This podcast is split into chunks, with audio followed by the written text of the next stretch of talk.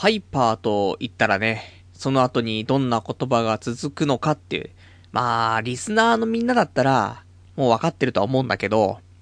そう。ハイパーと言えばね、ハイパーネガティブ期なわけですよ。もう、俺はね、今、猛烈に落ち込んでいましてね、ハイパーネガティブ期突入しちゃってるって感じで。なんで今日のね、ラジオはね、そんな、えー、精神的にね、参っている状態でやりますけど、ちゃんとね、まあラジオですから、ラジオはラジオとしてね、ちゃんと成立させようかなと思ってるんだけど、いや、今週はね、いろいろあったのよ。まあ、オフ会だね、なんだ、あってさ、まあそういうね、ところも、いろいろ俺のね、精神的にね、いろいろ考えされ、させられる部分もあったりとかさ、して、で、なんだかんだでハイパーネガティブ期っていうね、そういうのちょっと突入してますから、まあそんなね、お話もね、今日はしていこうかなと思いますからね、えー、まあ、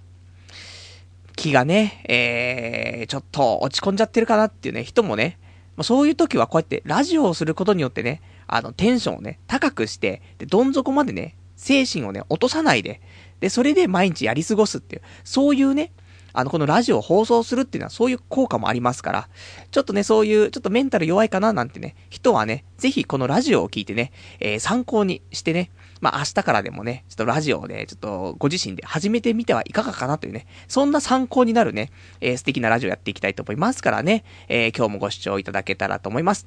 えー、そんな感じで今日もやっていきたいと思います。童貞ネット、アットネトラジー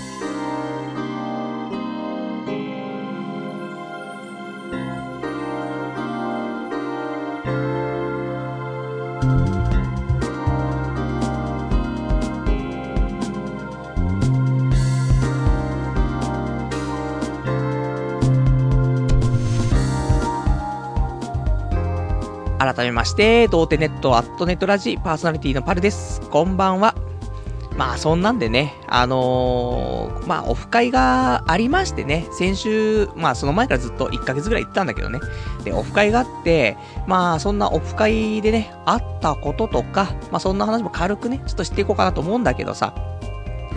まあ、オフ会、やったのってもう1年ぶりぐらいなわけ。まあ大体ね、あのー前も同じぐらいの季節だったのね。3月とかだったかな？去年のね。で、今回は5月だけど、やっぱりね、あの、あったかくならないと、俺外出れないからさ、もうちゃんと考えてみるとね、ほんと冬っていうか、11月、11月、12月、1、2、3、で、4月ぐらいまで寒いじゃない。だから、この半年間ってさ、やっぱり外出るのすごい億劫でね、なんで、やっぱり、あったかくなってからじゃないとね、体動きませんから、まあそんなんでね、まああったかくなったからオフ会もっていう、ねちょっとやる気にはなったんですけど、まあ、あの東京のね、池袋でやりましたから、ちょっとね、地方だったりとか、ね、遠い人来れないとかさ、あとは、まあ時間も遅かったから、若者はね、ちょっと来るの難しいかなとか、聞いてるでしょ？幼稚園生とか小学生とかさ。それなんでさすがにね、今日はじ、今回始まった19時半からだったから、そうするとね、もう早く寝ないといけませんからね。なんでね、そういう若者もちょっと来づらい部分もあったりとかね。あとゴールデンウィークだから、やっぱり家族とどっか旅行行ったりとかあると思うから、そういう意味で、まあ、独り身の、えー、俺ぐらいのね、えおじさまたちしか集まらないってね、そんな感じしかね、まあ、期待できないね、まあ、集まりだったんですけどね、まあ、そんなオフ会ちょっとしましたから、まあ、そんな話してきますんでね、もしあの、なんか、今度ね、オフ会するときはこんなところでやってほしいとか、ね、何時ぐらいがいいとか、そういう要望もあったりとかね。まあ、したらね、そんなのもお便りいただけたらと思いますから、えー、お便りお待ちしております。えー、お便りはね、掲示板かメールで、という感じで、で、掲示板は、童貞ネットとググっていただくとホームページございますので、そちらの、えー、ラジオ用スレその4というね、ところにお便りいただけますか。で、あとはメール。メールアドレスは、ラジオアットマーク、童貞 .net、radio.doutei.net、ラジオアットマーク、童貞 .net、こちらまでお待ちしております。で、リアルタイムであれば掲示板で、で、事前であればね、メールでお待ち、えー、しておりますんでね、どしどし送っていただけたらと思います。まあね、そんなんでさ、まあオフ会の話なんですけど、結局、まあ、かなり募集、まあ、1ヶ月ぐらいかけてね、えー、あの、今度オフ会やりますよってね、ラジオで毎回告知して、で、女性のね、あのー、リスナーの方、来てくれたらチヤホヤしますよとかね、言ったのにもかかわらず、集まったのは全員男っていうね、大体みんな、ね、30前後、まあそれよりも上みたいなね、感じだったんだけどさ。で、結局俺含めて8人ね、まあみん、かなりの人数集まってくれましたよ。で、結構遠くからもね、この近辺じゃなくてさ、もう、名古屋とかさ、あっちの方からとかね、まあ、来ていただいたりとかね、そういうのありますから。まあそんなんでね、えー、そんな男たちが8人ね、えー、東京は池袋に集結というね、感じだったんだけどさ、あのね、やっぱり、俺も幹事ですから、お店を予約しないといけないんだよね。でもさ、こういうオフ会ってさ、やっぱり、ねえ、好きなもの飲んで、好きなもの食べて、それで合計をね、みんなで割って生産とか、そういう風にはできないからさ、ある程度、料理がコースだったりとか、飲み放題とかさ、つけないといけないわけじゃない。だから、まあ、できれば3時間飲み放題。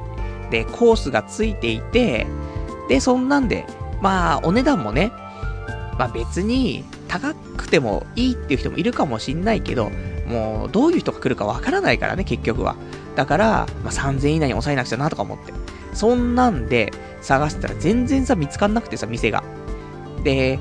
大体、えー、まあ、オフ会があったのが5月の3日の金曜日なんですけど、祝日ね。で、5月1日になって、じゃあちょっと予約しないとまずいなと思って、2日前だしと思って。で、ちょっとね、目星をつけていた店に電話したら、ちょっとね、やっぱり、金曜日、ゴールデンウィーク、祝日、通常よりも500円高くなりますって言われるんだよね。あれ？と思って、3500円になっちゃうなと思ってさ、そうすると、もともとね、告知していたのが、3000円かな、会費はって言ってたから、足出ちゃうなと思って。じゃあ、ちょっと一回検討させてくださいってって。それで検討した結果、やっぱり違うなと思って。で、その翌日、他にあんじゃねえかなと思って、いろいろ探したんだけど、なくて。で、まずいなと思ってさ。で、結構夜中にね、まあだから、オフ会の前日の夜中だよね。に、ちょっといいなってのがあって。で、そこ電話したら、あのー、もう本日は営業終了しておりますというアナウンスが流れちゃって、あれ予約できできてねえぞと思って、前日なのに予約できてないっていうね。そんな状況で、で、当日だよね。まあ、行けるだろうと思って。まあ、天下の池袋ですから、そんな飲み屋なんて無限大にありますから、そしたら別にね、チェーン店だったらさ、どこでも大体行けんじゃないと思って。いや、そんなんで、えっ、ー、と、開始は19時半なんだけど、えっ、ー、と、そのお店に電話したのは15時半っていうね。そんなんで、始まるね、えっ、ー、と、4時間前に、えー、お店連絡して予約をね、まあ、無事取れたんですけどね。そんな行き当たりばったり。いや、そんなことないですよ。予約してますから、全然行き当たりばったりじゃないんですけど、まあそんなんでね、もう開始4時間前に予約したお店にね、まあみんなで行くことになるんですけども、で、そんで、えっ、ー、と、まあ集合は、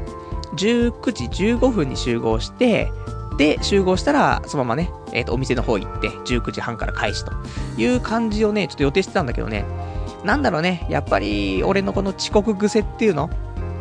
完全地元なんだけど、俺が一番その集合場所に近いはずなのに、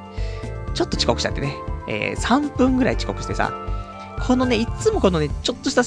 ね、5分前行動すればいいのに、3分遅れちゃうみたいなね、よくあるから、これ直さないといけないなと思ってんだけど、なかなか治んないんだよね。これもちょっとね、今後、俺が生きていく上でね、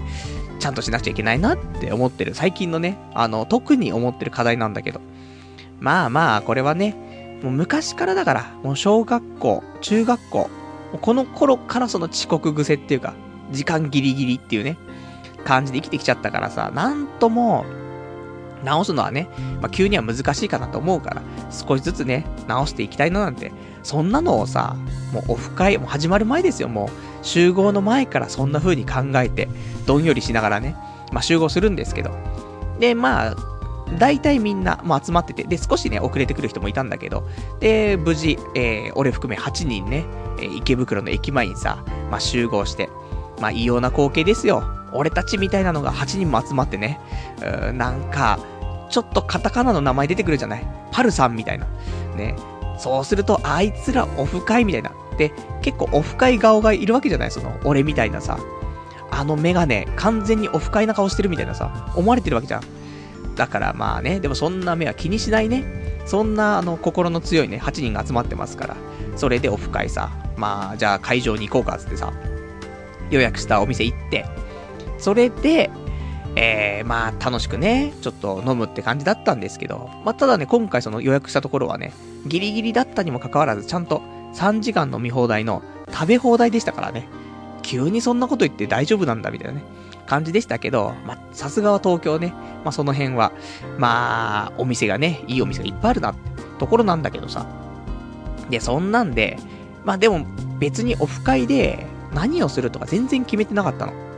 だから普通の飲み会だなって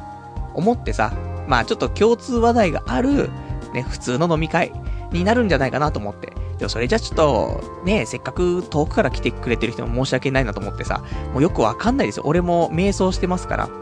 あのー、前にね、えー、ご案内した 3D カスタム少女とかね、あの、説明書を持ってったりとか、あとエヴァコンでね、えー、なんか配られたね、資料で持ってったりとかね、そんなんぐらいしかできなくて、まあ、あとはもう何していいかわかんねえなと思って、あとまあね、飲んで楽しくね、お話できればいいかなとは思ってたんだけど。で、ここで、ちょっとね、俺も、そこまで、あのー、なんだろうな、やんなくてもよかったかもしんないんだけど、やっぱりオフ会だから、なんか面白いこと一個ね、したいかなとか思って。で、あのー、エヴァコンで知り合った女の子とね、まあ、LINE をちょっと、まあ、交換してさ、ほんの少しお話をしてたわけ。で、えーと、ほんの、まあ、ほんの少しってほんの少しなんだけど、本当にさ。で、ただ前日に、ちょっと女の子の方から、ちょっとした、そのメッセージが来てて。で、それを返して、で、まあ終わってるような感じだったのね。だから、じゃあ、このね、あの、オフ会の時に、この女の子に、もうちょっとアプローチかけてみようと。で、返事返ってきたら、返事返ってきたで、ね、オフ会としては盛り上がるじゃないと思って。ね、もし、ね、あの、一応、もしね、その女の子、今ラジオ聞いていたら、ちょっと気を悪くするかもしれないけど、そんなに、あのー、悪いね、あの、感じでちょっとやったわけじゃなくてね、あの、やっぱり俺もお酒入んないと、さすがにそういうちょっとアグレッシブにはいけないっていうのと、みんなのね、ちょっと、みんな背中を押してもらわないとなかなか進めない部分もあるからさ、そういうのも含めてね。で、さらにオフ会だから、まあそういうので返事返ってきたらさ、みんな盛り上がるかなって、いろんなそういう含みもあってさ、それで、あのー、まあちょっと送ってみようかっていう話になって。で、俺も女の子にさ、そういうメッセージを送ったりとかなかなかできないわけ。基本的に文章を書いたら最後に W がついちゃうみたいな。草生やしちゃうみたいなさ。そんな文しか書けないからさ、もう絵文字とか使えないわけよ。ね、使ったところで、なんか文がおかしくなってきちゃうから、結局絵文字のところ W に変えちゃうみたいなさ。そんな感じだからさ。だから、リスナーのね、方に打ってもらって、で、この文でいいのか、ね、それをみんなで回して、これでいこうみたいなね。そんなんで送ったりとかして、ね、別に、あの、面白がってやってんじゃなくて、ちゃんと、あの、俺のことを思ってね、みんな打ってくれてさ、それで確認して、これでいけるんじゃないかってね、感じで、そういうなんか冷やかし気分とかじゃなくて、普通に、ね、あの、送って、そしたら、女の子からメッセージが返ってくるわけ。で、おー、帰ってきた、帰ってきた、つって。で、なんとかやりとりして。そしたら、まあ、基本的に俺こういうタイプの人間だから、で、みんなに背中押してもらわないと、こういうメッセージもなかなか送れないタイプの人間ですよ。だから、基本的に、女の子をね、なんかどっか誘ったりとか、そういうのはできないわけよ。だけど、集まっている、この男たちっていうのは、なんかね、意外と、まっとうだ、まっとうだと思うんだよね。俺みたいなその、メンタルが弱い人間ではなくね、意外とガツガツいけるタイプみたいでさ、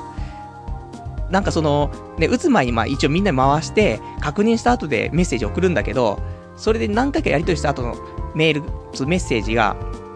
まあ今度、じゃあね、どこどこ行こうと思うんだけど、ちょっと案内してくれないみたいな。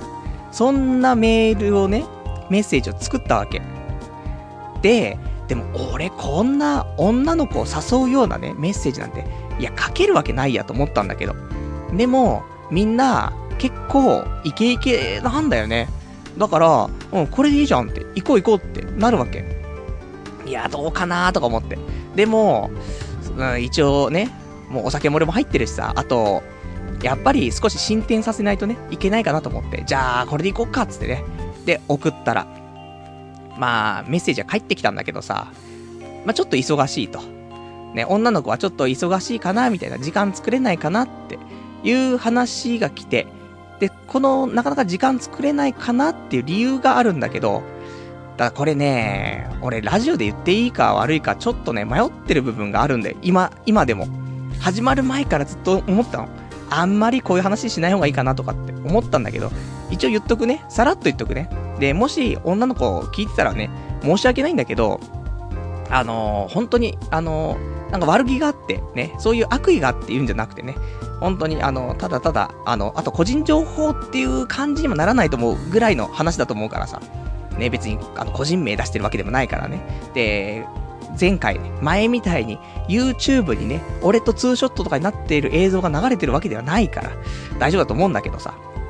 まあ、なかなか時間が作れないのと。ね、なんでかっていうと、えー、子供がいるのと。ね、子供を預けないといけないから、なかなか時間作れないのみたいなね、話があって、えー、その俺がね、エヴァコンで知り合った女の子、子持ちでしたよね。まあ、あの、もうすでにね、あの、離婚はしているみたいでね、あの、独身なんですけど、ちょっとね、えー、残念ながら、残念ながらって表現もあれだけど、ちょっと子持ちということでさ、ただ、俺はね、すごいこの子、誠実だなって思って、なんかさ、やっぱし、こういうのをさ、だか騙し騙しで、それで進んでっちゃって、で、後からさ、言うっていうタイプもいるわけじゃない。ね、なんか、そういう風になってっちゃって、言わざるを得なくて言うみたいなさ、言う子もいるわけだけど、こういうちょっとね、やりとりした中でさ、で、あの、実はって、ね、そういう子供がいるからなかなか時間作れないんだっていうのを、なんかそういう話になる前の段階で、ちゃんと誠実に伝えてくれるっていうさ、だから、やっぱり、俺そのエヴァコンで知り合って話してさ、ね、話なんかまあ盛り上がるし、可愛いなって思ったしさ。だから、やっぱりそういう風に思える子って、そういう、まあ、ね、誠実だなっていうか、いい子なんだなっていう風に俺はすごい思ったわけ。ただ、いい子なんだなっていうのと、ね、やっぱり、ね、お子様がいますからね。で、いいよ。あの、解消のある奴らはいいよ。でも俺、普通の女の子と友達になるのもなかなかハードル高いね。そんな人間なのに、いや、そこから急に子持ちはちょっと難しいなと思って。まあそんなんでね、まあその日は、あの、軽くね、その後もメッセージをやり取りしてさ、そんで終わったんだけど、で、その後に、えー、翌日の朝かな、なんか一つね、えっ、ー、とメッセージ来ていたけど、もうそのメッセージ何も返してないっていうね。もうなんて返していいかわかんない。そんなんで、えー、もう、ちょっと、2日ぐらいね、放置しちゃってるんですけどね。まあ、そんなのもあって、なんか、ね、俺、女性とそういう接点持つのって、難しいなと思って。っていうのが一つとさ、あとは、やっぱりこの、メッセージのやり取りをする上でね、その、オフ会に来てくれくれたみんなとさ、そういう相談しながらやるわけだけど、結構やっぱりみんな、なんつうの、イケイケって言ったらまたあれかもしんないけど、な結構まっとうだよねと思って。俺みたいな、こんな、なんていうの、結局女の子から誘ってくれない限りアクションを起こせないようなタイプの男。まあ言ったらまあ卑怯者ですよ。ね、餌を巻いて餌を巻いて女の子が誘ってくるのを待つみたいなさ、そういうカスっぷりですけど、でもそういう風にしないと俺から誘えないじゃん。だからさ、でもみんなガツガツ誘っていくっていうタイプみたいでさ、なんか、ね、その辺の一般的な男性の思考とさ、俺の思考が全く違うっていうか、ね、全然追いつけてないっていう部分が一つとさ、その女の子に子供がいたっていうさ、まあその二つが、結構今回、この、ね、今、ラジオ始まるとき言いましたよ。ハイパーネガティブ期になりましたって。この2点だよね。だいたいこの2点で、いろいろ考えちゃって。だから、もう、ちょっとね、厳しいなと思って。まあ、そんなオフ会ですよ。ね、いろいろ考えさせられるね、オフ会で。正直、あのー、遠くから来てくれた人もいるしね。で、こんなに何人も集まってくれて、で、楽しく飲めたのかなと。俺は、まあ、ね、ちょっと途中で落ち込んだりもしてましたからね。そんな中でね、みんな楽しんでもらえたのかななんて、ちょっと俺はね、不安だったりするんだけどさ。まあそんなんで無事ね、3時間もあっという間に終わってさ、オフ会お開きになってっていうね、感じだったんですけど、ねまあ、オフ会。まあ、ただのね、飲み会ですからね、あの、ちょっと交流深めましょうぐらいの話だからね、まあ、そのうちまたやるんでしょうけど、まあ、できればね、そのうちやるんであれば、普通の飲み会じゃなくてね、公開録音とか、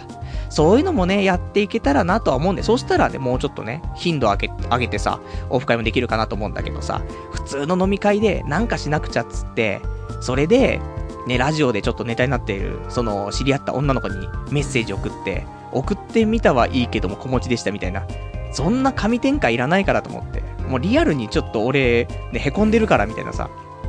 なっちゃうから、まあね、でもさすがだなと思うよ、俺も。あの本当に、そんなの望んでないわけじゃん。女の子と普通に、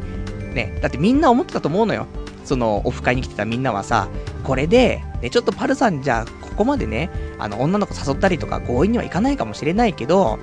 ね、せっかくみんな集まってるから、ここはね、ちょっと強引にでも行って、で、約束取り継げて、ね、取り継いで、それで今度デートすると。そういう話だったらそれをラジオで喋ればいいじゃないって。で、ラジオも面白くなって、パルさんも女の子とデートできてさ、で、もしかしてあわよくばね、付き合ったりとかできて、みんなハッピーじゃないって。思ってやってくれてたと思うのよ。で、やった結果がこれだよ、だから。さすがに、ねえ、子供があって、そんな神展開が来るとは思わないからさ。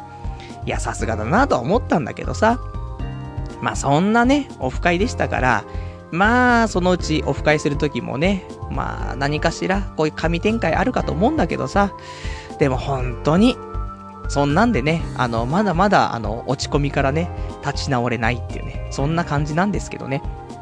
いや、でも本当に、あのー、これは本当に、あのー、何度も言っておくけど、俺その子本当にいい子だと思うんだよね。っていうのは、あ、いつも俺女のバッシングしてるけど、なんか誠実な子って、やっぱりなかなかいないじゃない。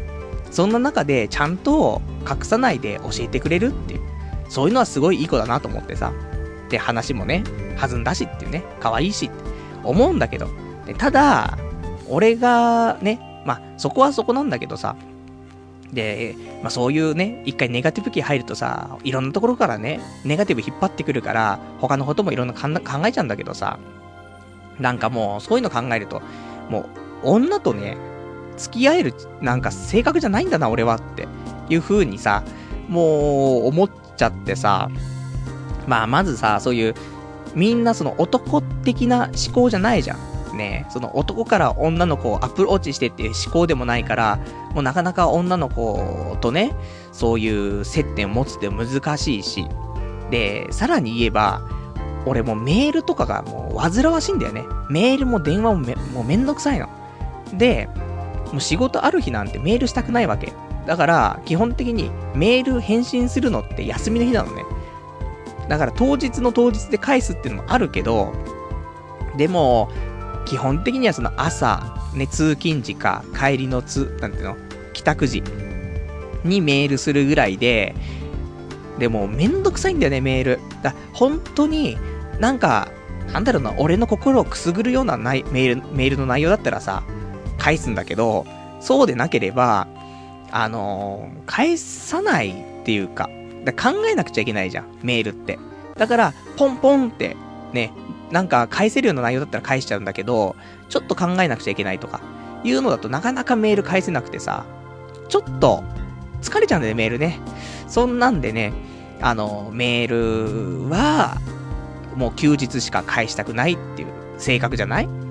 それに、あと、今回ね、その、まあ、知り合った女の子も、まあ、そうなんだけど、ちょっと遠いのよ。確かまあ、東京ではないの。埼玉ではないのね。まあ、個人情報ね、漏洩になっちゃうかもしれない。あんま言えないけど。もう、もう、ね、他の県だったりするんだけどさ。そうするとさ、やっぱ遠いなと思って。正直、まあ、池袋とは言わないけどさ、俺が池袋住んでるからといってね、この周辺でとまでは言わないけど、まあ、都内だったりとか、あと埼玉、大宮ぐらいまで、だったら、すごいいいなとは思うんだけど、それ以上遠くなっちゃうと、俺もう、無理だよねと思って。だいたい、家近いって結構重要だと思うのよ。いや、こういうネットのね、あのー、今社会になってるからさ、別に遠く離れてもやりとりはできるんだけど、でも、男と女っていう部分でさ、すごい趣味が合うとかさ、すごい性格が合うとか、ね、そういう、まあ、同志というか仲間というかね、そういうやつだったら別にいいよ。離れててもさ、普通にチャットとかね、して、それで繋がって、で、多分、長い年月ね、そういうのはずっとやってって楽しくいい関係できると思うんだけど、そうではないじゃん。付き合う付き合わないぐらいになってくるとさ、じゃあそこまで趣味が合うのとかさ、考え方似てるのとか価値観合ってんのとかってわけじゃないじゃん。ある程度、その辺の水準はクリアしてて、それでお互いがいいなと思って付き合ってって、で、付き合っていく中で育まれていくわけじゃん。でもその付き合うっていうのはさ、やっぱり、ね、そういうなんか、もう付き合うっていうその裏のね、エロい意味じゃなくてね、あの、普通に、やっぱり会、うことじゃない。会って、で、一緒の時間を過ごすっていうことをしないといけない中でね、もう家が遠い時点でもう無理なわけよ。だから、やっぱり家近いっていうのって、まあ、そんな遠くないよってみんな言うの。その子の住所を言うとさ、うん、パルさんそんな遠くないですよ、この子ってね。近い近いって言うんだけど、そんなことはないよ。遠いと思うわ、やっぱり。あのー、よくよく考えて、やっぱり家が近いって重要だなと思って。だできればだよ。だその町コンも行くじゃない？池袋、ね、池コン行ったし、で、大塚も近いから、大塚コンも行きましたけど、できたら本当にこの周辺、歩いて行ける距離とまで言わないけどさ、そのレベルの距離で、やっぱり近所に住んでいるっていう子で、なんかちょっと話があってお酒一緒に飲めるぐらいのさ、子だったら一番いいなとは思うんだけどさ、でも結構重要なんだよね、俺の中では。だから家が近いとかね。だそういう意味では、今回の子は、そこがちょっと引っかかってたんだよね。あの、もともとね、その、エヴァコンで知り合った子は、ちょっと家が遠くて。で、これが遠いから俺もそんなにガツガツいけない部分もあったの。だから、もしかしたらね、あのー、池袋に住んでるとか、大塚に住んでるとか、まあ、そこまで近くなくても新宿、渋谷ぐらいまでだったらね、あのー、別にオフ会がなくてもさ、で、みんなの助けがなくても、俺がね、ちょっとがっつりメッセージ送ってた可能性もあるけど、やっぱりそこがね、もう、ちょっと東京ではない県みたいなさ、埼玉でもないみたいな感じになってくると、少しね、俺も躊躇しちゃうよねって部分があって。でもやっぱし改めて考えると、そこは重要なファクターかなっていうふうにね、まあ改めて思えたからさ、そういう意味では、あの、今回のこの、まあ事件と言ったらなんだけどさ、ね、この出来事は、まあちょっと、いろいろと自分の価値観というか、で、女性に対する、なんかその求めるものっていうのを、なんか考え直させるね、そんな出来事だったかなっていうところはあるからさ、まあそう考えてね、まあいろいろ思うところはあってさ、だからちょっと、当分女性と付き合えないんだろうなとね、思って本当に奇跡が起きない限り無理だなと思うけど、でももう本当にあの、自分を曲げると、後々ちょっと歪みが出てきちゃってうまくいかないかなっていうのもやっぱり今回ちょっと思ったところあるから、やっぱり俺は自ら誘わないよ。女の子。多少なりともね、あの、女の子が誘いやすいような感じの何かをね、あの、餌をまいてって、で、女の子から誘ってくれるとかね。そんな風に仕向けたりとか、ね。で、女の子ちょっと行きたいなぐらいのことを言ってきたら俺が誘うとかね。そういうちょっとフラグが立たない限り俺動けないからさ。でもこう、多分こういう風にしか多分できないし、あともうメールは、ね、もう休みの日しか返せないしさ。で、家が近くないともう無理だしさ。で、あとは、まあ、そこまでね、求めませんけど、できれば、えっ、ー、と、まあ、結婚歴はなくて、子供もいなければ、ちょっといいかなぐらいのね。そんなに俺大きなこと求めてないと思うの。普通だと思うんだよね。家が近い。じゃん。で、ね、結婚歴がなくて子供がいないと。そんなに求めてないと思うんだけどさ。でもそれがなかなか難しいっていうね。そんな時代ですから。ね、もうここはもう曲げないでね。ちょっとそんなんで貫いてね、行こうかと思うからね。まあ、来週になったらね、またすぐね、あの、彼女欲しい、ね、結婚したい、子供欲しいって言ってると思うけども、まあ今日の時点ではそういう風にね、ちょっと考えてるかなっていう、そんな感じかな。じゃあ、そんなんでちょっとね、お便りいただいてるからね、お便りも読んでいきたいと思います。えー、ラジオネーム、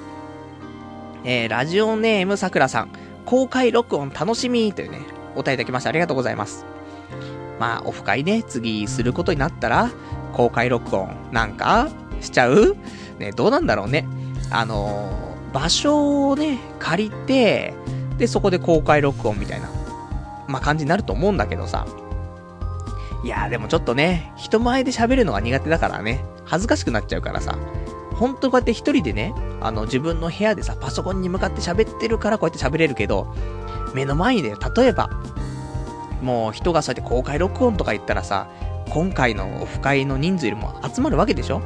?20 人、30人集まる可能性があるでしょ？で、この、このラジオのリスナーが20人、30人いるの？ってね、思ってる人いるかもしんないけど、多分いると思うんだよね。まあ、最低今回集まったね、俺以外で7人はいますから。ね、そうしたら、7人のね、人たちがみんな、3、4人？ね、4人、7、4、28。ね、まあ足んないんだけどさ、5人、ね、友達連れてくれば、ね、全然いけるかなって思うんだけどさ。まあそんなんでさ、まあ公開録音ね、そのうちできれば、せっかくラジオやってるからね。で、そこで、ね、あの、募金のね、あの、なんか箱を置いときますから、そこにパルへの募金ってね、書いとくからね、そこにみんなお金入れてくれれば、で、俺月に1回やってさ、そこで募金が15万ぐらい集まればさ、毎月やれば俺仕事しないで生きていけるじゃん、みたいな。その可能性もあるからね。まあそんなね、またお金のね、汚い話しちゃいますけどね。そんなことも期待しつつ、まあでも結局やらない気がするけどね。もう人前出んのも得意じゃないしね。だから、ね、人と人間関係ね、なんかもう人付き合いがね、やっぱり得意じゃないんで、多分俺はね。だからもう、女の子とも、やっぱりもう知り合うこともできないし、ね、なおさら付き合うことなんてできないしっていうね、そういう風にね、あのー、ちょっと思っちゃうなっていうね、そんな感じ。で、あとね、えーと、他ちょっとね、喋りたいこともあるんだけどさ、てか、その、飲んだじゃん。オフ会で結構飲んだのね、飲み放題だから。でさ、次の日は仕事だったの。そしたらさ、やっぱし体辛いんだよね。その、肝臓が悪いわけよ。前にもその健康診断とかね、血液検査やって、やっぱり肝臓の数値が悪いと。で、このやっぱし肝臓の数値が悪いのはなんで悪いのかってわからなくて。で、酒飲みすぎってわけでもないんだよ。だって飲むのなんてその2週に1回とかさ、月に1回ぐらいね。ただ飲むときは結構飲むけど、だからそこで肝臓が悪くなってるわけじゃないっぽいのね。だけど、肝臓は悪い状態だから、その悪い状態でお酒飲むじゃない。全く解毒できないんだよね。アセトアルデヒド脱水素酵素をさ、どうにもできないっていうさ、そんな感じになってさ、まあ、その翌日、5月4日土曜日、もう絶不調だよね。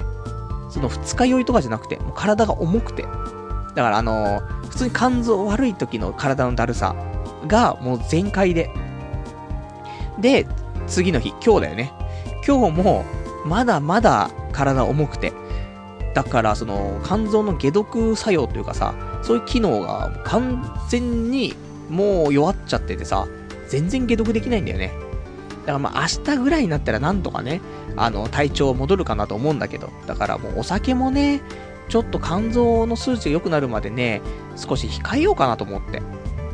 だもうほんと、もう、ね、酒の場所にも行かなければさ、女の子とも知り合うこともないしさ、もう、無理ですよ。大体人生積んできたかなと。そんな風にね、また思って、えー、ネガティブスパイラルね、まあ、発動しちゃうんだなって。そんなね、えー、最近かなってね、ところだね。そんで、あとは、ちょっとオフ会の話、ちょっと戻っちゃうんだけど、あの、俺いつもさ、このラジオでだよ、あの、パズドラとかね、あとラブライブのアプリとかさ、いいよって、俺すごいハマってるんだ、面白いよって言ってるじゃない。で、あとまあ、た、まあ別にね、あのー、アプリはさ、みんな携帯が違ったりとかするから、じゃあできない人もいるかもしれないけどさ、アニメの話もするじゃない？ラブライブ、面白いよと、アニメ。で、ニコニコ生放送でもね、あの、この間一挙放送されたから、でみんな見れるよって言ってさ、あんだけ押してんのに、俺はラブライブがあったから今季は生きてこれたって言ってるのに、ね、あの、来てくれた人、ラブライブ見てる人、俺含めて二人だからね。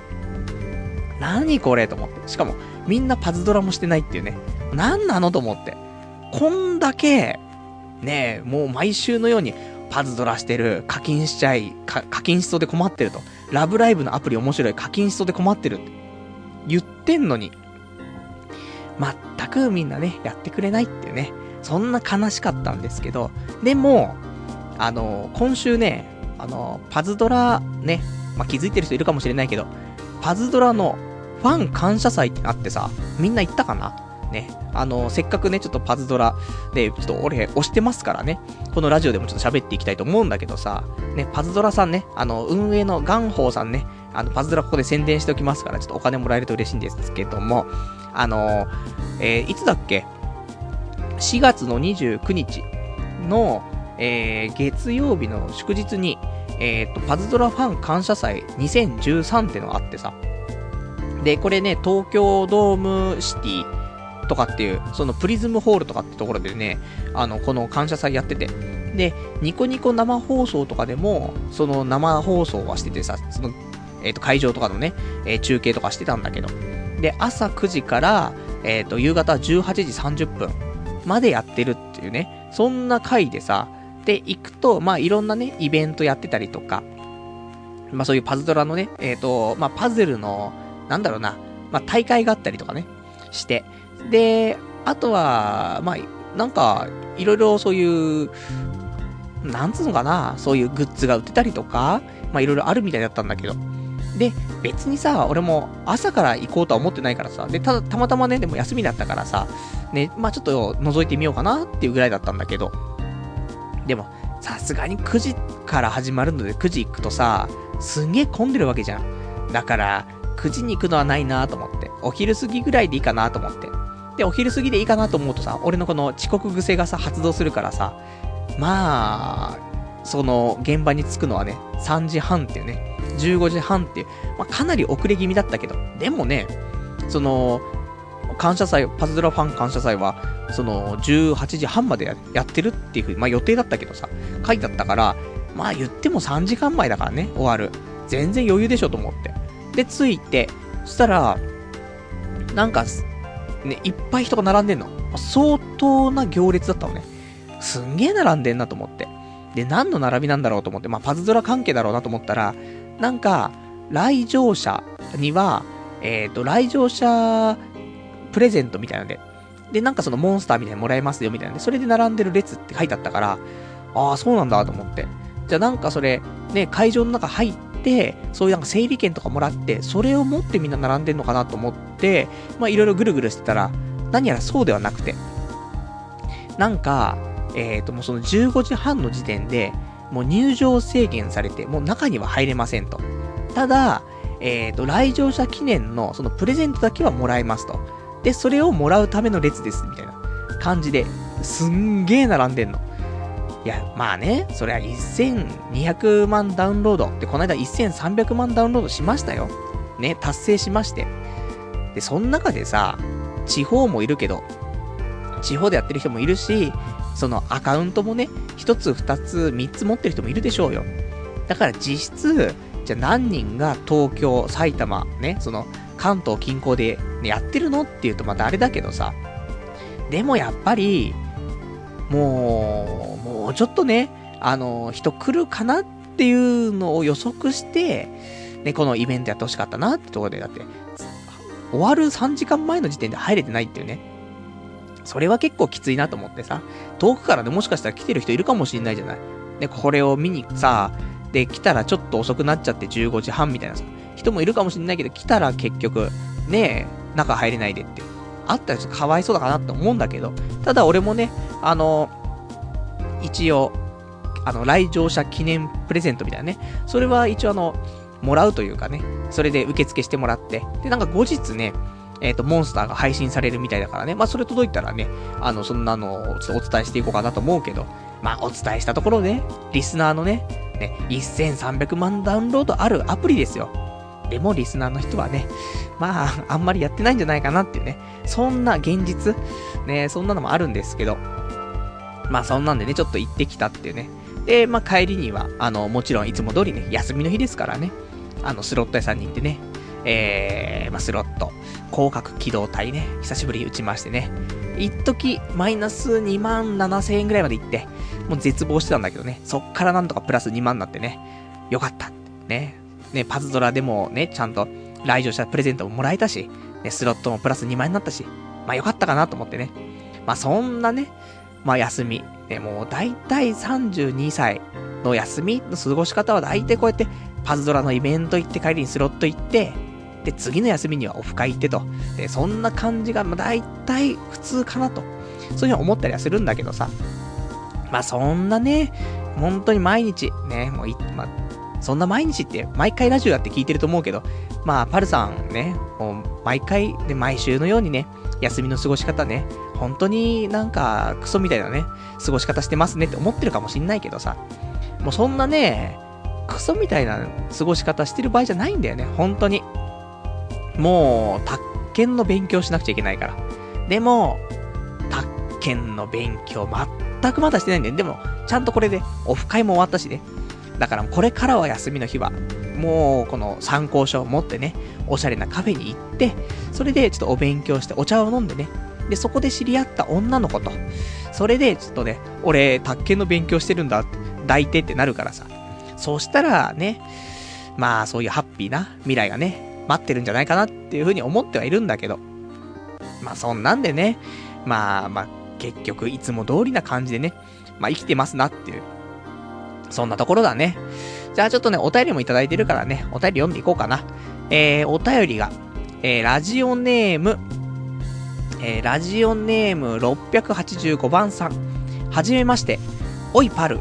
今日 iPhone の出会い系アプリで適当にピックアップしてメールしたら、一人釣れたんで、写真交換して LINE で話し、かなり盛り上がって Twitter の話になり、私 Twitter やってるからアカウント教えてよって言われたから素直に教えたら音沙汰なしだ。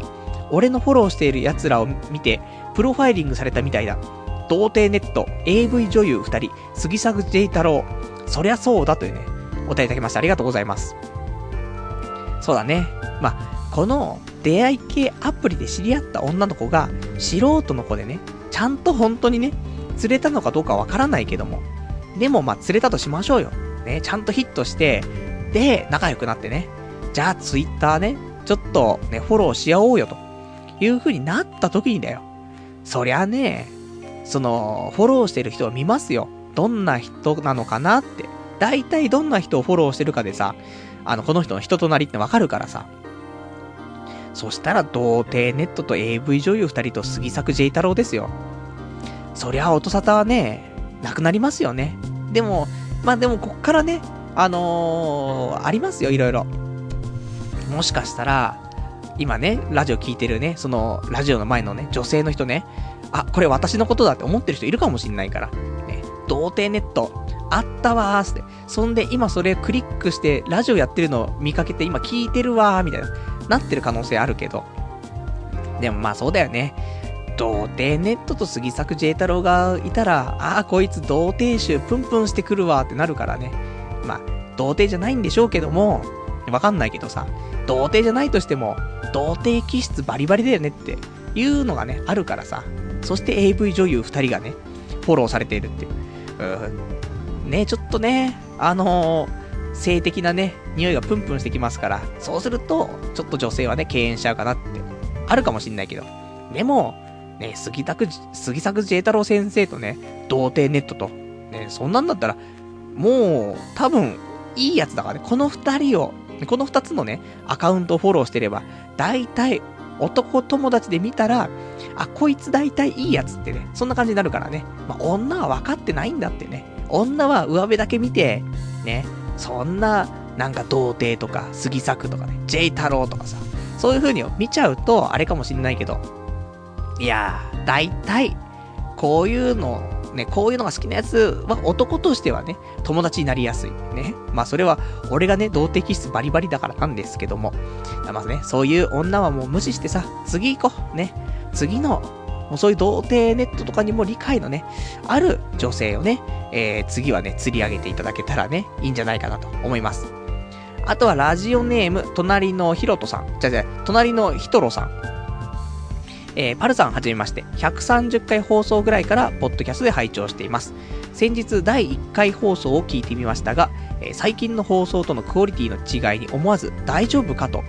えー、真剣に心配してみました。同時に継続は力なりとはこのことだなぁと感心させられました。脱力系放送が楽しみで聞いていますので、これからも頑張ってください。あと、アニメレビュー、指示派ですので、レビューも楽しみにしています。それでは、というね、お答えいただきましてありがとうございます。まあ、第130回ぐらいから聞いてくれてるってことであればね、まあ、ある程度、聞ける状態になったね、ラジオからね、あのー、まあ、継続して聞いていただいてるのかなと思うんだけど、やっぱり俺もね、第1回放送は、この自分で喋っているのにもかかわらずね、えー、聞けないね、全部聞くのが苦しいんだよね。そのぐらいひどい放送なんでね。まあこれは、あの、多分、ポッドキャストで、えー、iTunes ストアとかからだとね、多分ね、もう、古いのがどんどん消されちゃってて、30回とか40回ぐらいからしか多分聞けないと思うんだけど、あの、童貞ネットのホームページ行くと、一応ラジオっていう項目があるから、そこからだったら、ちゃんと1回から聞けるようになってるからね。まあ、興味がある人はね、えー、パソコンなんかでね、あの、アクセスしていただければ聞けるかなと思うんだけどさ。でも聞かない方がいいよ。第1回放送とか。俺も死にたくなっちゃうもんね。で、結局ちゃんと聞けるかなってなるのは、やっぱり110回放送ぐらいからは、多分安定してるというかね、まあ、聞けなくはないかなっていうレベルになってきたのかなっていう風にね、まあ、思えなくはないかなという風には感じるんだけど。でもそれより前、前のやつはね、まあ面白い回の放送ももちろんあるんだけどさ、ちょっとね、お聞き苦しいところもあったりするから、まあでもスペシャルウィークとかでやったね、あの、リーブ21潜入スペシャルとかね、あの辺は多分面白いかなとは思うんだけどさ、あと、あの、エネマグラ放送ね、えっ、と、放送中に、ね、あの、アナルにエネマグラを突っ込むっていうね、大体放送中、痛い、痛い痛いっていうね、そういう放送だったんだけど、そういう、まあ実験的なね、やっぱり始まったばかりだからさ、そういう風なね、えー、勢いもあったんですけどね。まあそんなね、えー、放送もありますから、まあ興味ある人は1話からね、1回、第1回から聞いていただけたらね、まあこれはこれでいいのかなと思いますからね。まあこれからはね、ちゃんとクオリティ上げてね、頑張っていきたいと思いますから、まあテンションがね、こんなハイパーネガティブ期でもさ、このぐらいのテンションを保ってね、ラジオできるようになってきますからからね。まあ大体、こういうテンションでやるといつも、まあ終わった後は反省会なんですけどもね、今日はなんとか、ね、反省会しないで済むかななんてね、思っているんですけどね。まあそんなんでね、えー、これからもね、えー、まあある程度安定したね、面白い放送ができればなと思ってますからね、これからもちょっと視聴ね、していただけたら嬉しいかなと思います。あとは、ラジオネーム、小心者さん。えー、パルさん、次のスペシャルは、えー、大弁我慢しながらの放送をお願いします。ところで、エヴァコン楽しそうでしたね。占いのあたりが天国と地獄の分かれ目、えー、分かれ道だったようですね。えー、占い組はそのまま二次会に行ったのでしょうかそれにしても、デフォでパンピーじゃないってのは本当に気楽でいいですね。普通の合コンや婚活でエヴァって言ったら引きそうですし、というね、お答えいただきましてありがとうございます。そうだね。まあ、エヴァコンね。まあ、正直今思い返しても、まあ、楽しかったよねって思うんだよね。で、あの、今日、その5月4日、あの、最後のエヴァコンがあったと思うんだけどね。まあ、これがみんなね、どんな感じだったかっていうのもね、ちょっと後で調べてね、ちょっと、あの、そんな模様をね、チェックしておきたいなとは思うんだけどさ。でも本当にね、そういう、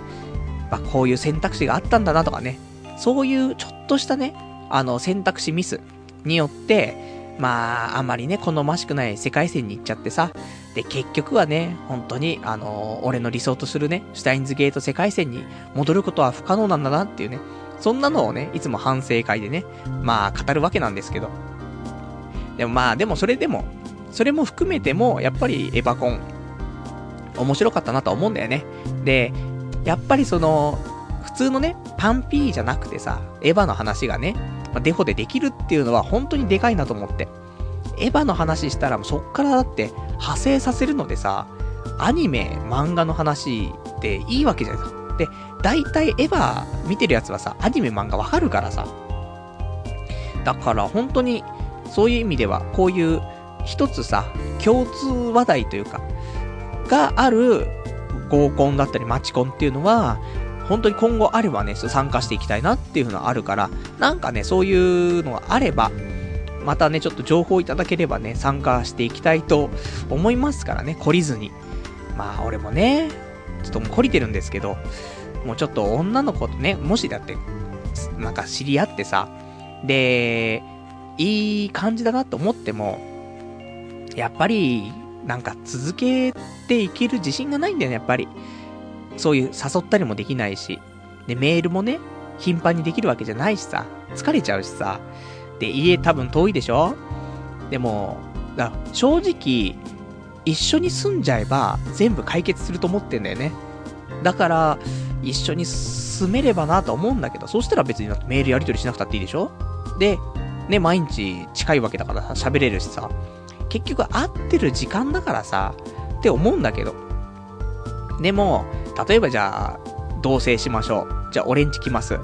ねえ、何このゴミための部屋みたいな。で、チンゲがいっぱい落ちてますけど、みたいな。で、人が一人しかね、あのー、生活できるスペースしかないんですけど、みたいな。なるかもしんないけどね。まあ、そんなのもね、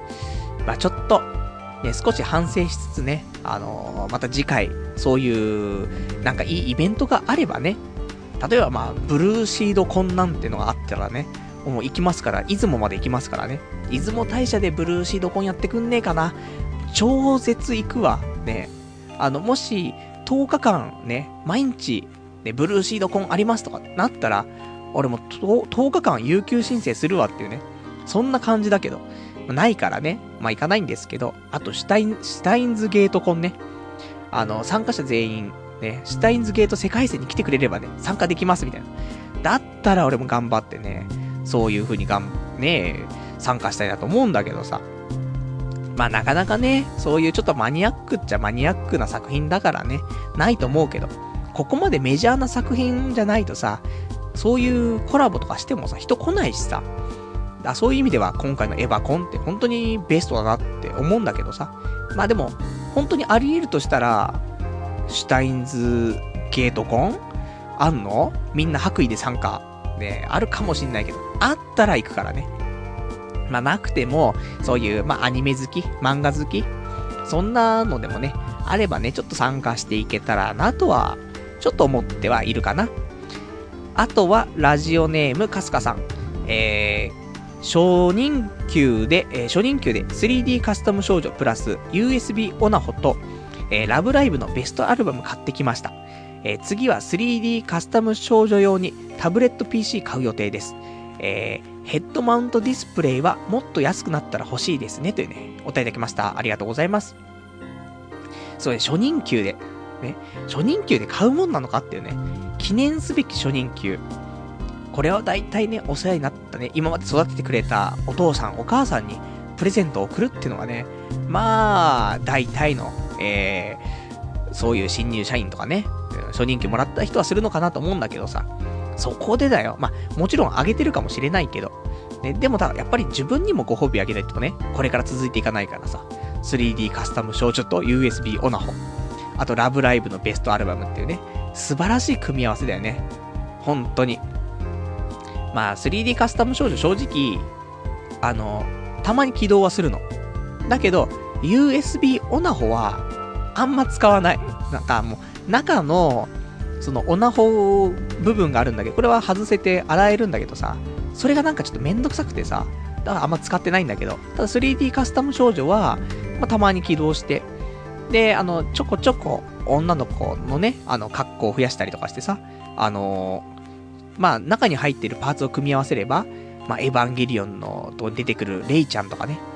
そんな風な子も作れたりするからさ、だからまあまあ、そんなんでね、少しずつそういうので服装をね、全部変えて、えー、この子じゃあキープと思って、セーブしてさ。そうすると、その服装の女の子とかでキープできるのよ。で、またすぐ読み出すことができるからさ。まあそんなんでね、コツコツ、ね、好みの女の子を増やしていくっていう、そんな気持ち悪い作業してますけど。あとはね、その、ラブライブのベストアルバム。いいね。あれかい？あの、ブルーレイのさ、その PV がついているタイプのやつかな？だとしたらね、そのブルーレイのね、PV ね、欲しいんだよね。でも、俺がね、あの、このベストアルバム聞いたのは、ツタヤで借りてきたやつだからね、ブルーレイついてなくてさ、だからちょっとね、買おうかなとかちょっと思っちゃったんだけど、なかなかね、あの、お金を使うのに抵抗ありますからね、いくらラブライブとはいえ、ね、課金もできませんからね。まあそんなんでね、俺の分までね、楽しんでいただけたらと思いますから。ねまあそんなんで初任給ね、まあ一番ね、あの、初任給が輝くね、使い方したんじゃないかなと思いますからね。これからもね、あの、そういう素敵なグッズをね、えー、買ってね、あの、これからの仕事、やっぱり、やる気が出ないとね、あのー、仕事も辛いところありますからね。もうその辺は、こういう、ちょっと、なんか、生きていく上でね、必要なものをね、必要なのかな、うん、必要なものをやっぱり買ってね、それで、えー、これからね、頑張っていくのがいいんじゃないかなと思いますね。じゃあ、あとね、えーと、お便り、ラジオネーム、スコッティさん。えー、はじめまして。パルさんのラジオに出会ってから3年、仕事中にも、えー、イヤホンで聞いています。これからも頑張ってくださいってね、お便りきました。ありがとうございます。すごいね。もうこのラジオもな、まあ、長いからね、長いのかな？なんか気づけばだよね。そんなに時間が経ってる気がしないんだけどさ、もう、大人になるとさ、時間ってあっという間じゃない？だもう気づくともう4年半ぐらいやってんだよね。だから、3年、ね、もう出このラジオに出会ってから3年っていうことは、ねもう1年半、始まって1年半ぐらいから聞いてるってことでしょ？そうするとさ、もう長いよね。3年って言うとだよ。すごいよ。3歳だよ。生まれてなかったね。生死だったややろうがだよ。もう3歳になってるみたいな。まあそんなことはないんだけど。まあ、生死から始まると、もう少し時間経つから、まあ2歳ぐらいかもしんないけどさ。いや、そのぐらいだからね。もう本当に長いもんですよ。中1が高校1年生に上がっちゃいますからね。そんな年数このラジオを仕事中に聞いてと。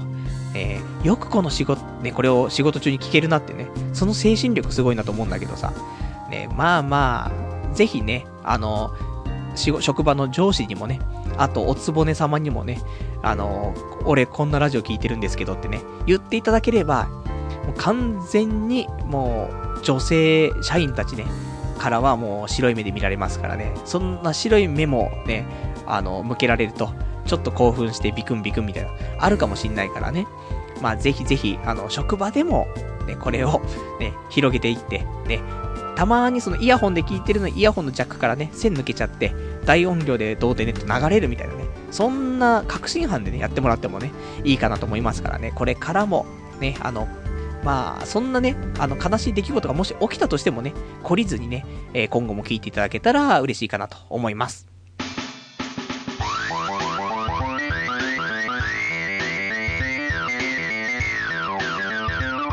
童貞ネットアットネトラジ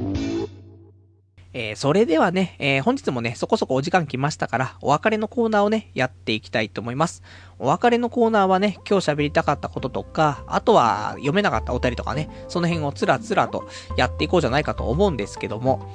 えー、じゃあちょっとね、お便り他にいただいているので、ラジオネーム、羊がいる水族館さん。えー、パルさん、ネガティブな時はおっぱいだよ、おっぱい。おっぱい愛ちゃん買おうぜってね、お便りいただきましてありがとうございます。えっとね、あの、まあ、掲示板の方でお便りいただいて、リンクが貼ってあるんですけど、まあ、押してないんだけど、大体想像できるんだよね。羊がいる水族館さんが URL 貼るっていうことは、まあ、大体アダルトグッズの URL で、まあ、シリコンのおっぱいなんでしょうねっていうね。そんな予想ができるんですけど、ね。まあ、一応押してみましょうかね。ね、ラジオ中だからね、ちょっとね、押すとね、えー、もうカチカチと、えー、ちょっとマウスの音が聞こえちゃうんですけども、えー、やっぱりシリコンのね、おっぱいのね、リンクでしたね。でもこれ、14,800円。おっぱい愛ちゃん。これはね、多分、相当いいおっぱいなんでしょうよ。で、おっぱい揉むとさ、やっぱり、そういう、心のね、すごい、なんか沈んだ気持ちがさ、おっぱいで癒されるじゃない緩和される。だから、本当に、俺もね、昔おっぱいパブ行ったことありますけど、おっぱいパブ行った時にね、その、おっぱい触らせてくれた女の子にね、いやー、おっぱいって癒されるよねって、ね、直接、ね、ちゃんと伝えるぐらいさ、そのぐらいおっぱいって力があるからさ、もう伝えざるを得なかったもん。この感動を誰に伝えようって。目の前の女の子に伝えようって。おっぱいありがたいみたいなさ。ね、もう、そんなんですから。そこでおっぱい愛ちゃんですよ。まあ、シリコンみたいな感じとはいえね、おっぱいのその雰囲気、ね、これはかなり本物に近いものがあるかと思うからさ、まあ、これを買えばね、俺もね、少しはそういうネガティブなところからね、抜け出せる可能性もあるんだけど、ただな、やっぱりこのおっぱい、俺が最近やっぱ躊躇するのはさ、このシリコン系おっぱいだとさ、少しその油が出るんだよね。その、なんでもそうなのよ。その、オナホだったりとか、そういうのもそういうシリコンっぽいので作られてるやつって、結局ね、油が出るんだよね。で、この油をどうするのかっていう話なんだけど、まあこれもね、あの、しっかり洗うというかね、洗ったりとかして、パウダーみたいにつけたりすれば、油っぽさはなくなるんだけど、それでもやっぱし油っぽいなっていうのがあったりするから、俺もね、躊躇するのと、あと高い、高いよ、14,800円のおっぱい高いから、おっぱぶ3回行くから安いところ。ね、だって俺前、おっぱぶ行ったのいつよ、2年前ぐらいだからさ、2年に1回おっぱぶ行くと思えばね、もう6年分の金額ですよ。そうしたらちょっと高いなって思うから、まあ、あとは、まあ、そうだね。でも、いいのかな？いつでも揉めるし。うん、まあ、ちょっと考えどころ。でも高い。やっぱ、おっぱいに出せる金額っての5000円なんだよね、俺の中で。で、その、おっぱいのグッズであっても、おっぱぶであっても、やっぱりそういうおっぱいに出せるお金って5000円なんだよね。だから、5000円で、なんか、いいのがあれば、またね、ご紹介いただけたらと思いますのでね、えー、またちょっとね、そんな有益情報ね、お待ちしております。で、あとね、えっ、ー、と、今週俺他喋りたかったことあんだけどさ、あのー、まあ、今転職活動しようかなって思ってる。で、えー、この派遣社員で32歳でさ、こんなんでね、で、気がつけばもう何年やってるかわかんないですよ。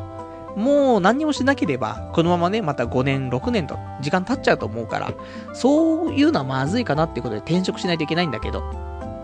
で、前に俺がね、あのー、まあ、どういうところに転職したいかって話してさ、まあ、メガネ屋とかね、あとは、まあ、第一候補としては、結婚相談所。こんなのいいんじゃないのって、あの、思ってるんだって話したんだけどさ、まあ、結婚相談所はいいと思うの。本当に俺、合ってると思うんだよね。いろんなね、よくわかんない経験してきたから、その来る人のね、気持ちもわかるし、あとそういう、なんつうのかな、やっぱし女性と積極的に関われないとかさ、そういう気持ちもあるから、そういうのをね、背中を押してあげて。で、やっぱり感謝されるというかさ、なんか、俺、仕事していてよかったなとかさ、思える機会もあるかなと思ってさ、そういうのも含めて、で、もしかしたらね、その結婚相談所から独立とかもね、できたりするっぽいからさ、そういうのも考えて、いろいろね、複合して結婚相談所いいなと思ったんだけど、俺結婚相談所、やっぱやめようと思って。ね、何があったの？っていう話なんだけど、いや、やっぱりね、あの、俺みたいなやつがね、あの、お客さんとして来る可能性もあるよ。なんかそう、やっぱり、出会いがないとか、あんまり積極的に行けないとかさ、そういうやつだったらいいんだけど来るやつがね、そうじゃないやつもやっぱしいるじゃん。頭おかしいやつ、多分多いじゃない？そう考えると。なんか、それをね、よくよく考えたところさ、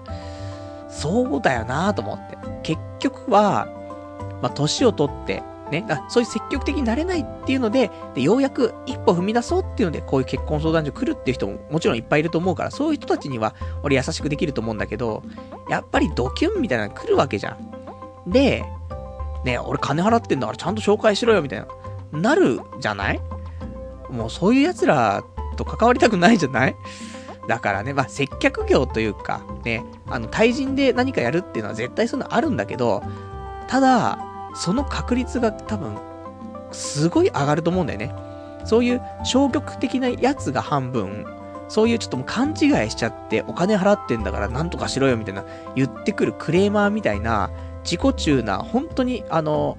なんだろう、女性と接点があれば、なんとかうまくいけたんではなくて、女性と接点があっても、どうやってもうまくいかないやつとかも来るわけじゃない。そう考えると、いやーもう無理だよなと思って。こういう奴らと俺も、知り合いたくないし、関わりたくないと思ってるからさ。だから、結婚相談所ダメだなと思って。俺と全く気の合わないドキュンが来たら俺も、毎日精神やられちゃうしさ。だから、うん、ないかなと思って。また別のね、何かいいのないかなって探そうかなって。そんな風にね、ちょっとまたね、振り出しに戻っちゃった気はするんだけど、でも、まあまあ、こういうの繰り返しだと思うからね。何かまたいい仕事をね、こんな業種なんかいいなってのあればね、まあそこもね、発表してね、で、転職も、もしかしたらわかんないよ。来週、あの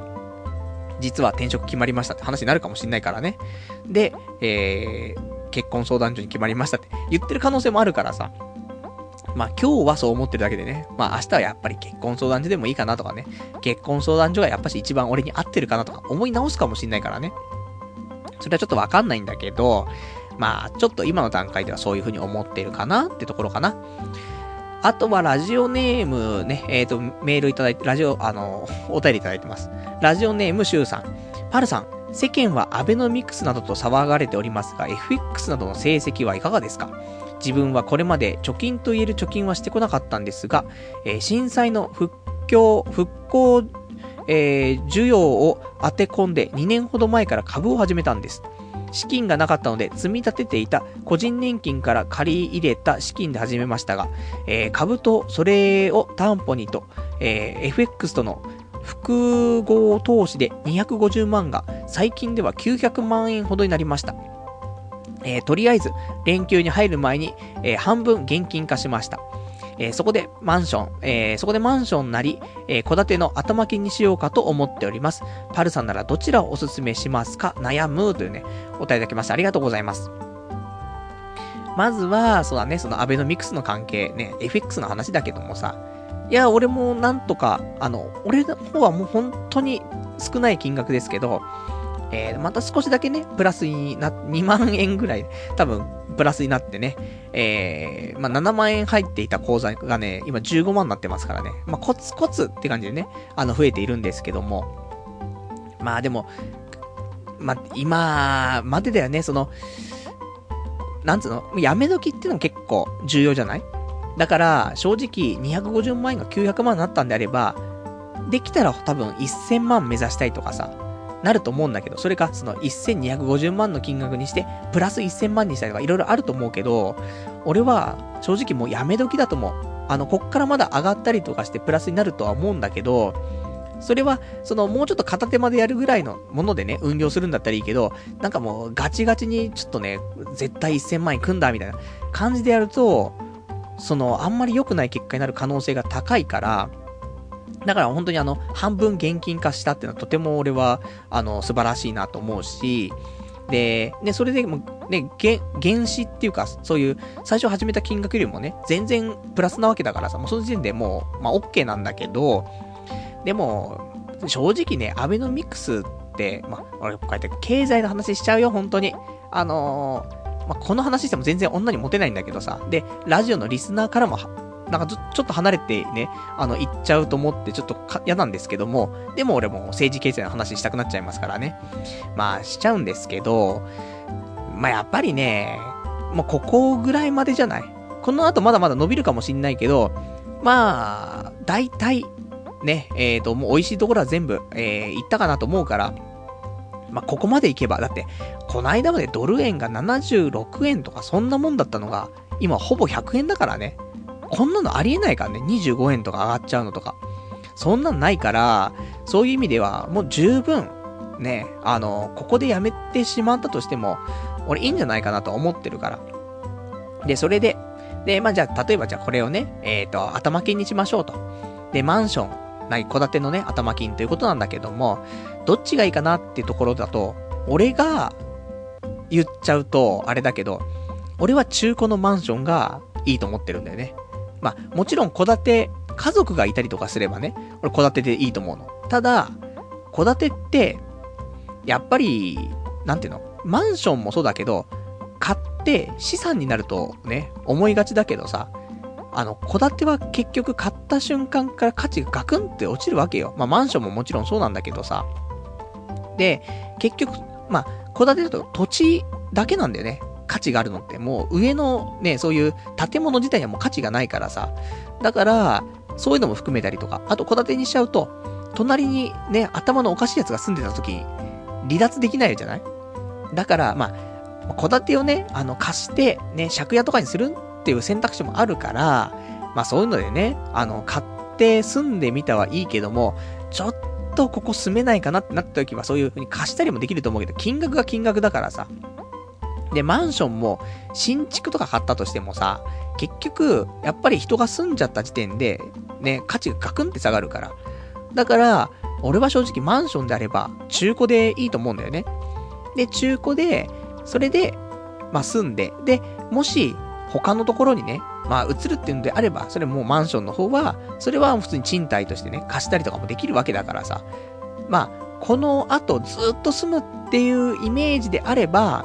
で、家族もいるんであれば俺戸建てでもいいと思うけど、でも、そうではないんであれば、まだね、引っ越しの可能性があるかなとか、あと、家族っつってもまだ子供がいないとかね、であれば、俺は中古のマンションがいいんじゃないかなと。で、もし、戸建てとかにするんであれば、例えば、ね、あの、1階がテナントになるタイプとかの3階建てとか。で、3階建てで1階がテナントにしといて、2階3階をね、住居にして、で、1階はそういうので、まあ、家賃収入じゃないけどさ、そういうのをするっていうのも、まあもちろんこれも、あの、新築じゃなくて、中古で、戸建てのね、あの、1階部分がテナントにできるタイプ。っていうのが、俺はいいんじゃないかなって。そんな風にリアルにちょっと考えていますね。お金ないけどね。お金全然ないんだけどね。まあ、7万円が15万円になってね、やったやったっつってるぐらいだからね。まあ、全然そこなど手届きませんけども、ねまあ、ぜひぜひ、ちょっとまあ、参考にならないとは思うけどね、えー、少しね、考えていただけたらなとは思います。じゃあ、あとね、えーと、お便りいただきました。ラジオネーム、えー、693番さん。ゴールデンウィーク最終日ですね。今年も家族で過ごしましたというね、お答えいただきました。ありがとうございます。いいじゃない。家族でゴールデンウィーク過ごせるって、あと何回あるのって意外とないよ。だって俺もう、ね、二十歳、じゃあ22ぐらいで一人暮らし始めちゃったから、そっからもうね、家族とゴールデンウィーク過ごしてないし。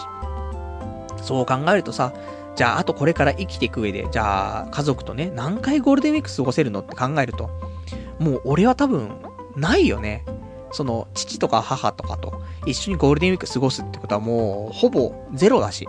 で、これから家族ができて、で、嫁さんと子供と過ごすって可能性はあるかもしんないけど、まあ、てかその、ね、状態になるっていうね、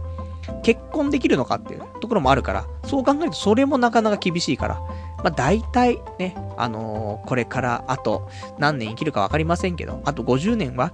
まあ一人で過ごすんじゃないのっていうね、そんな寂しいね、感じになっちゃう可能性が高いからね、そういう意味では逆に羨ましいなと思うし。あと、働き始めちゃうとね、もうゴールデンウィークも休めなかったりとかね、する人もいると思うの。まあ、一般的な会社員とかであれば、まあ、カレンダー通りだったらね、今回、金、土、日、月って休みかもしれないけど、まあちょっとね、こういうお礼みたいなサービス業じゃないけどさ、まあ接客というかね、お客さんと何かコンタクトを取ってっていう仕事だとさ、関係ないからさ。だって、休みも、えー、っと、その、パズドラのね、イベント行った29日の祝日でしょ？たまたま休みだったから。で、あとその5月3日の祝日もたまたま休みだったけど、で、次の休みは、えー、8、9だからね。だからもう完全にゴールデンウィークの間、まあ、休みっていうのはまあ、まあ、ほぼ1日だったっていうね、感じだからさ。まあ、大体そんな風になっていくからね、家族で過ごして、ね、今年もそんなんだったなって言うかもしれないけど、それはそれで幸せじゃないのっていうのもあるからさ。やそう考えるとね、やっぱりあの、クリスマス、今年も家族とね、クリスマスケーキ食べて、チキン食べて終わったな、みたいな、あるかもしんないけど、いやー、家族と、ね、あのー、自分一人以外で過ごすクリスマス、ね、そっちの方がこれから多くなりますからね。そう考えたら、もうだってもう、マックでチキンナゲット買って、で、その袋を持ったままモスバーガーでモスチキンを買って帰るって、こんなのが普通にあるから。で、さらに、ね、ファミリーマートとね、ローソン寄ってさ、チキン、チキンってさ、なんかどのチキンが一番美味しいんだろうみたいな。そんなのやったりするんだぜ。やだよ、もうそんなの。そんな人生嫌ってね、なるから、そういう意味ではね、あの、家族で過ごすのもね、俺はいいんじゃないかなって思うからさ、そういう風にプラスに捉えてね、あの、うん、過ごしていくのもいいんじゃないかなってね。俺も今ハイパーネガティブ期だからさ、そういう、な、ちょっとちっちゃいことをね、少しずつ、あの、ポジティブにね、プラスに考えていくことでね、なんとか脱出していきたいと。そんな風にね、ちょっとね、思ったりしますからね。じゃあまあそんな感じかな。あとはね、えっ、ー、と、今日喋りたいこととか、あ、そうだ。そろそろ母の日がありますから、あの、みんなプレゼント買ったかなっていうね、あの、確認もあるんだけどさ、忘れてたって人もいるでしょう。だからね、ちょっとここで言っとこうかなと思って。えっ、ー、と、多分5月の12日、来週なんだよね。母の日だから。もし忘れてたって人ね、よかったね、このラジオでね、ちゃんとあの、分かってさ。まあ、いいじゃない、何かしらね、あげればさ。まあ、今だとさ、駅の中とかでもさ、お花売ったりするんじゃない？青山フラワーマーケットみたいなところあったりするんじゃない？とかね。で、買って帰ってもいいしさ。あとは、今はネットがあるからさ、ちょっとね、実家とは離れていれば、そういう、まあ、楽天とかでいいよね。そこで、えー、母の日特集してるからさ、そっから買ってね、送ったりもいいと思うんだけど。で、俺は今年、まあ、毎年何かしら送ってるんだけどさ、えー、っとね、今年はね、今考えてるのは、前にさ、あの、その、英国王室御用達の、えー、っと、紅茶、ベノアっていうのがあるんだけどさ、これ最近ね、あの、買って飲んだよとかって話したんだけど、これは昔あの、電車男ね、みんな、ね、古い、ね、最近だと思ったら結構前の話だったんだけど、電車男ってあったじゃない、昔。そこで出てきた、あの、エルメスがね、えっ、ー、と、くれたというかね、あのー、くれた紅茶っていうのがこのベノアってやつなんだけど、で、このベノアが、えっ、ー、と、オンラインショップやってるんだけど、ここであの、母の日ギフトが、えっ、と、売っててさ、で、えっと、まあ、名前が、商品名が、なんだこれ、花のある紅茶ギフト for Mother's Day っていうのがあるんだけど、まあ、ダージリン、ダージリンアールグレイの、えー、1個缶とね、あと、プリザーブドフラワーが、えっ、ー、と、セットになっている。そんなセットで2000円なのね。結構これ、いいなっていう、まあ、お買い得だなって思うんだけど、ただ、もうちょっとね、あの、これだけだとちょっと悲しいかなと思うから、他にもう一つぐらい何かセットして、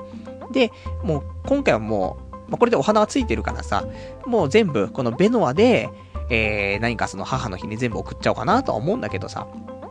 まあいいじゃないそういう、まあちょっと残るもの、お花、プリザーブドフラワーだから、あの、かなり持つのね。そういう特殊加工してあるからさ。だそれでお花も残るし、で、この英国王室御用達のね、あの、素晴らしい紅茶を飲んでさ、優雅に過ごしていただけたらさ、またいいんじゃないかなと思ってさ。まあそんなんでね、まあこれをちょっとね、これラジオ終わったら、ちょっと注文しようかなと思ってるから、もしね、あの、母の日とか送ったことねえなとか、恥ずかしいなとかね、で、まあ、実家に帰ってね、持ってくのもめんどくせえなとか、そういうの人いたらね、あの、このね、この後、俺が注文する前にみんなが殺到して注文しちゃったらね、俺が買えなくなっちゃうから、ちょっと、俺が買ってから注文してほしいんだけど、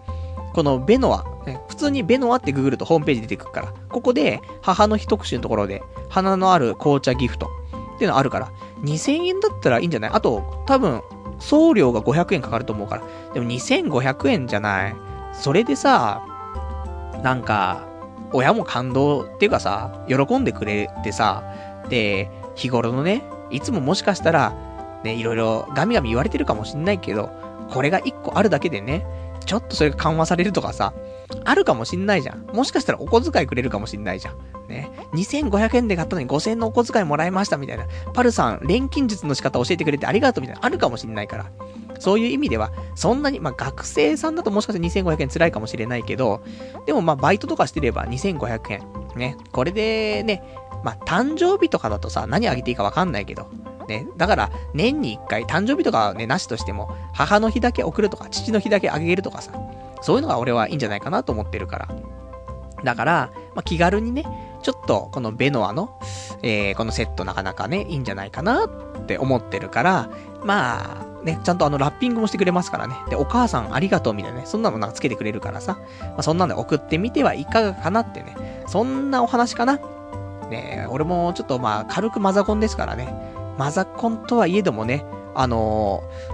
ー、母親をね、泣かしたりしますけどね、もうババアうるせえってね、言って、まあ泣かしたりした、そんな昔もありましたね。まあそんなね、誰でもそういうのありますから、反抗期じゃないんだけどね。やっぱり、母親の言ってることはね、もうイライラしちゃうっていうのはありますからね。それはしょうがないんだけど。でも、まあそんな悪い関係ではなくね、あのー、まあ子離れできない親なのか、俺がね、まだこんなのかわかりませんけどね。まあそれなりのいい距離感でね、あのー、親子関係はあるかなと思いますからね。まあ、それもこれも、やっぱり母の日にね、一年に一回送っとけばね、そういう良好な関係は保たれるかと思うからさ。まあ、そんなんでね、ちょっと、えー、今回ね、送ったことない人はね、送ってみてはいかがかなと。そんな感じかな。じゃあ、まあ、そんなんでね、今日もね、えー、まあ、1時間ちょっともう経ちましたからね、今日この辺でということで。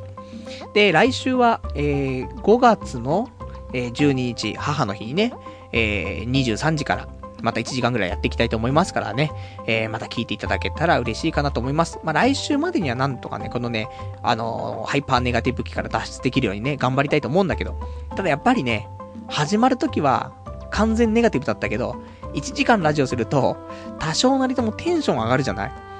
ちょっと脱出できるんだよね。本当に、このラジオなかったら死んでるよね。でもあるから、なんとかここ4年半生きてるみたいな。正直それはあると思うんだよね。だから、まあ、いくら凹んでもね、で、いくらもう死にそうになっても、また来週もね、ちゃんとラジオしますからね。まあ、その辺は、えーと、また楽しみにね、していただけたらと思いますのでね。えー、じゃあそんなんでね、えー、今日もね、ちょっとまあ長いお時間ね、お聞きいただきましてありがとうございます。それでは、また来週お会いいたしましょう。さよなら